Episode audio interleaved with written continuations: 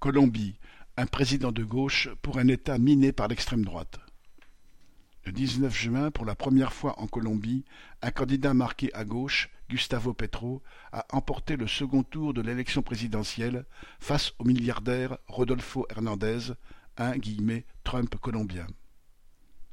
Ce succès repose aussi sur la personnalité de la candidate vice-présidente, Francia Marquez, avocate féministe et écologiste, afro-colombienne d'origine modeste.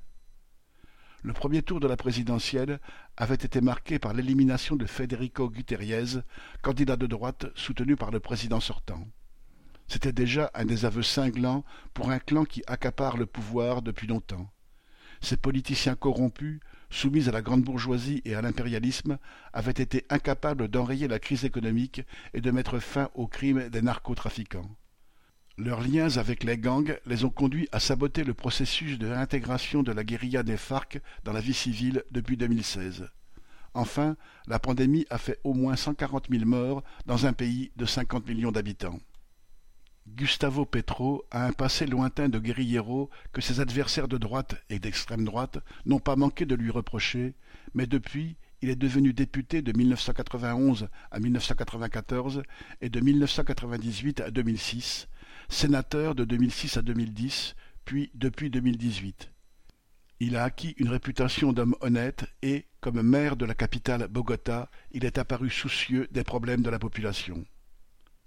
Petro a reçu le soutien de toutes les formations de gauche et suscité un réel enthousiasme en annonçant un changement véritable. Il a promis, devant notaire, un programme d'urgence pour accéder à l'eau potable et à l'alimentation, car dans ce riche pays agricole, beaucoup ont faim. Il promet aussi l'accès gratuit à l'université, de bons systèmes de santé et de retraite, le respect des droits des femmes et des homosexuels, une transition écologique, la promotion du tourisme et de l'agriculture nationale.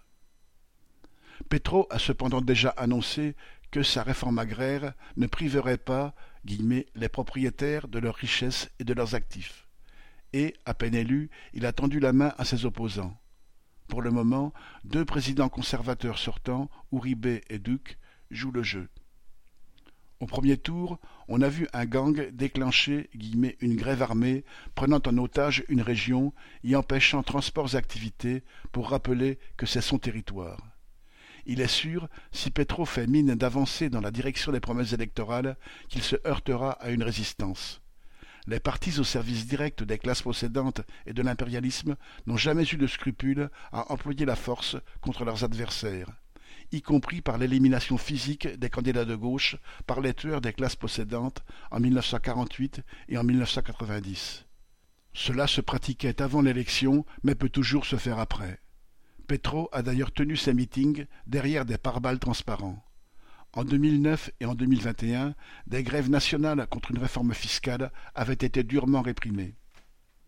Petro sait déjà qu'il sera entravé par les partis éjectés de la présidence, car ceux-ci dominent le Congrès et ne manqueront pas de contrecarrer ces réformes. Des rumeurs de coup d'État ont d'ailleurs accompagné toute la campagne. Pour les États-Unis, soutien indéfectible du régime et de ses exactions durant des décennies, il n'est pas question que ce pays échappe à leur contrôle alors qu'il est une pièce maîtresse de leur politique face au Venezuela de Maduro. Or Petro dit justement vouloir établir des relations diplomatiques avec celui-ci. L'avenir dira quel chemin empruntera Petro et jusqu'où il tentera d'appliquer ne serait-ce qu'une partie de son programme électoral mais il est certain que seule une mobilisation de la classe ouvrière et des masses paysannes pauvres pour défendre leurs intérêts propres pourra en finir avec la dictature sociale de la bourgeoisie, le pouvoir des gangs dans certains départements et le poids de l'appareil militaro-policier. Pierre Delage